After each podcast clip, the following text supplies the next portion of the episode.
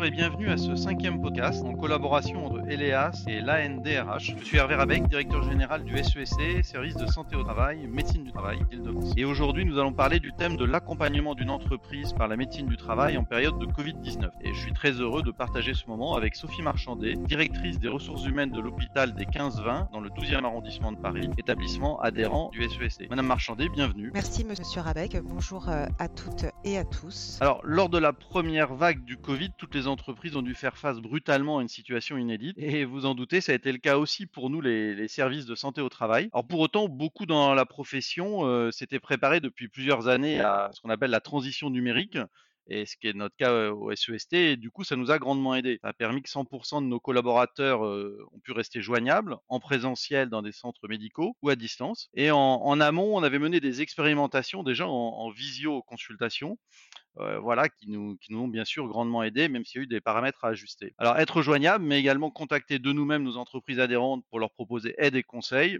et en tout premier lieu ceux qui étaient sur le pont, les établissements de santé, les commerces d'alimentation, les collectivités, etc. En effet, euh, vos aides euh, et conseils ont été très utiles, mais contrairement à vous, nous n'étions pas du tout préparés à une telle situation. Et initialement, nous avons dû faire face à l'inquiétude des professionnels de santé qui contrairement au reste de la population, ont rapidement pris conscience de l'ampleur de la pandémie.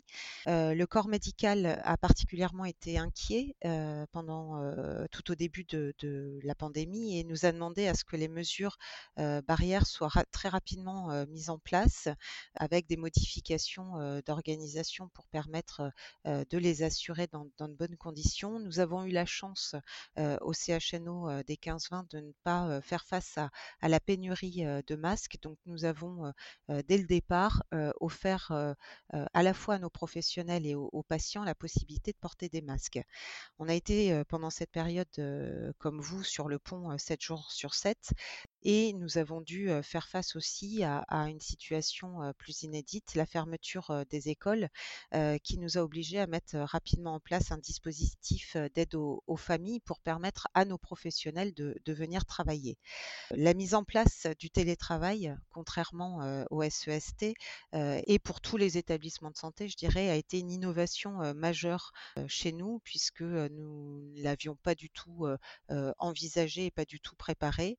Mais comme je le disais précédemment, la forte inquiétude de nos professionnels pour les patients, pour eux-mêmes et leurs proches, nous a conduit tout naturellement à nous tourner vers la médecine du travail, au-delà du, télétravail, qui a été un, relais et un appui considérable. Elle a joué, il me semble, pendant cette période un rôle majeur et elle a permis aussi à notre corps médical de prendre conscience du rôle fondamental de la médecine du travail pour l'accompagnement des, professionnels. Alors, pour notre part, le, premier enseignement que je, tire de cette période Covid-19, même si elle n'est pas terminée, malheureusement, c'est que je crois qu'elle a permis de rendre davantage visible l'ensemble des services que nous pouvions apporter aux entreprises. Au-delà des seules visites médicales ou entretiens infirmiers qui sont parfois le, le, point qui vient spontanément et, parfois exclusivement en tête quand, on pense à, nous. Euh, voilà, je voudrais citer les, vidéos pédagogiques, des, webinars euh, qu'on a mis en place, notamment sur le rôle du, référent Covid ou sur l'aide à la prise en compte du, Covid dans le, dans le document unique et plus largement via les informations reliées sur notre site. On a eu d'ailleurs des, pics au niveau de, visibilité. On a eu 25 000 vues sur notre site sur le dossier spécial Covid. Enfin voilà, on a, vu que c'était, on avait pu être identifié comme apportant des, solutions, des, informations et, du soutien.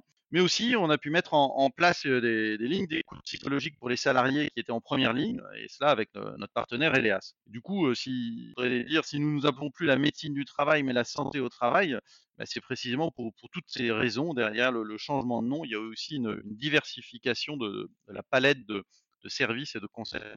Il est vrai que nous avons pu avoir accès à, ces outils puisque nous avons relayé auprès de nos professionnels la ligne d'écoute psychologique hein, qui a été utilisée par, nos professionnels pendant cette période.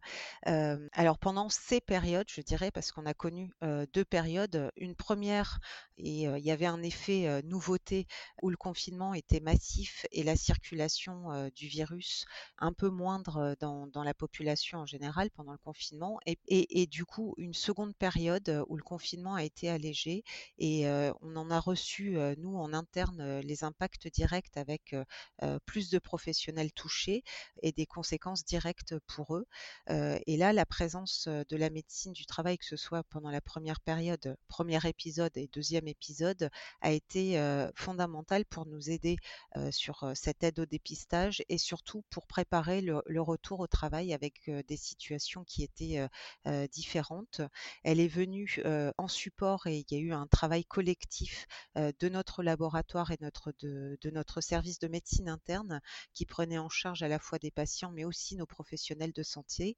Et puis on s'est posé pendant ces, deux périodes beaucoup de questions autour de l'interprétation des définitions, les, les clusters, à qui déclarer, où déclarer, quand déclarer, qu'est-ce qu'un cas contact, qu'est-ce qu'un cas à risque, que sont les, personnes vulnérables et nos professionnels se posaient beaucoup de questions et, donc, sur ces interprétations de ces définitions, la médecine du travail a été d'une aide et d'une utilité qui, à mon avis, aujourd'hui, n'est plus à démontrer. Alors, pour nous, une, des conclusions de, ce qu'on vient de vivre de cette période, c'est pour nos services, c'est d'embrayer et de profiter de la, visibilité de nos actions pendant la période Covid pour attirer l'attention sur notre utilité également pour l'après-Covid ce, à quoi on se, prépare dans, les périodes qui arrivent, c'est que on pense que les entreprises, les organisations vont devoir faire face à, des situations nouvelles. La première d'entre elles, c'est euh, la pérennisation de davantage de télétravail. Employeurs comme salariés, euh, pour tout le monde, il y aura un avant et un après Covid dans la perception qu'on, qu'on a du télétravail, qu'on avait du télétravail, sa capacité à la mettre en place ou pas, et dans certains cas, une forte attente des, salariés auxquelles il faudra répondre. Sauf que ça, va soulever un certain nombre de, questions. Tout d'abord, quel support, quel soutien aux salariés en télétravail, avec les risques d'isolement et les premiers symptômes d'impact psychologique qui commencent à apparaître et dont on entend de plus en plus parler et aussi quel support à l'aménagement du poste de travail des salariés dans la prévention des troubles musculo-squelettiques. On, on, a tous pu faire l'expérience qu'on est quand même mieux installé mieux équipé au bureau qu'à la maison. Et pour des salariés qui sont, euh, pour certains d'entre eux, en télétravail 5 jours sur 5 depuis plusieurs semaines, plusieurs mois, et qui même au moment de la reprise risquent d'y rester à temps plein, je ne sais pas, mais en tout cas à, temps partiel, euh, comment est-ce qu'on se préoccupe de, leur installation. C'est bien d'avoir pu éviter le Covid. Si c'est pour générer des problèmes de canal carpien, de, mal au dos, de, mal dans les articulations avec les, arrêts de travail qui vont suivre, je crois qu'il y a une vraie réflexion à mener et que nous, les services santé au travail, on, doit être les premiers contributeurs d'idées. Le deuxième point sur la, la période d'après-Covid et les situations nouvelles, ça va être l'accompagnement à la reprise d'activité en présentiel. Les personnes qui vont, qui vont revenir, tout d'abord, vont-ils retrouver leur poste de travail tel qu'il était, tel qu'il était euh, dans son contenu, puis avoir des, modifications pendant, pendant, six mois, depuis six mois, et aussi vont-ils retrouver leur poste de travail physiquement? Est-ce que des bureaux vont être réunis, rassemblés, pour tenir compte justement d'une moins grande densité de personnes? Ça, c'est une vraie question. Et le deuxième point en revenant, c'est quid des collègues? On va retrouver nos collègues, alors pour le meilleur, dans, dans beaucoup de cas, dans la plupart des cas, j'espère, et notamment au regard à des situations d'isolement qu'on a évoquées, mais aussi parfois pour le pire, avec des situations de tension qu'on a pu laisser et qui n'étaient pas résolues et qui ont pu être exacerbées pendant cette période avec les, les, les, problèmes psychologiques dont nous avons parlé. Donc pour, tout ça, pour ces deux, raisons-là, je pense que le SEST et, son partenaire Elias pourront être en, première ligne pour accompagner également les entreprises. Comme vous le disiez et comme euh, j'en parlais tout à l'heure, le, télétravail à l'hôpital, euh, on l'a mis en place, mais dans une moindre mesure parce que tous les services euh, ne sont pas concernés et toutes les missions ne sont pas télétravaillables. Une infirmière ne peut pas télétravailler, donc on connaît dans une moindre mesure les difficultés auxquelles vont être confrontées les, entreprises où il y a eu un tout télétravail. Néanmoins, on a déjà perçu effectivement les, les effets délétères de, de l'isolement des professionnels et je, je, vous rejoins sur l'impact psychologique à la fois sur le télétravail mais de la crise qui a été une crise sans précédent sur nos professionnels de santé. Ils se sont sentis à cette période vulnérables et, et il est vrai qu'après une première période d'appui d'applaudissements à 20 heures par la population de nos professionnels de santé.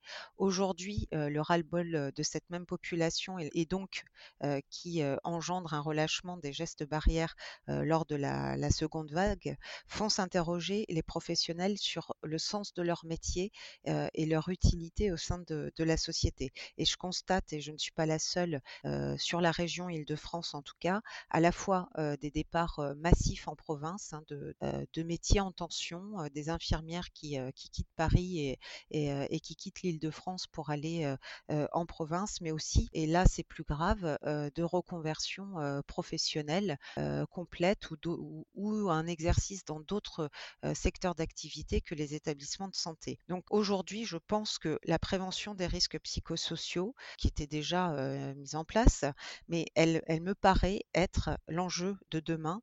Et, là, les services de santé au travail représentent pour moi les, acteurs primaires de cette prévention et de l'accompagnement pour éviter des situations de, rupture complète avec un, environnement de, de, travail. Merci beaucoup Madame Marchandet de vos propos qui nous encouragent à continuer et auxquels je sais que tous nos collaborateurs seront sensibles.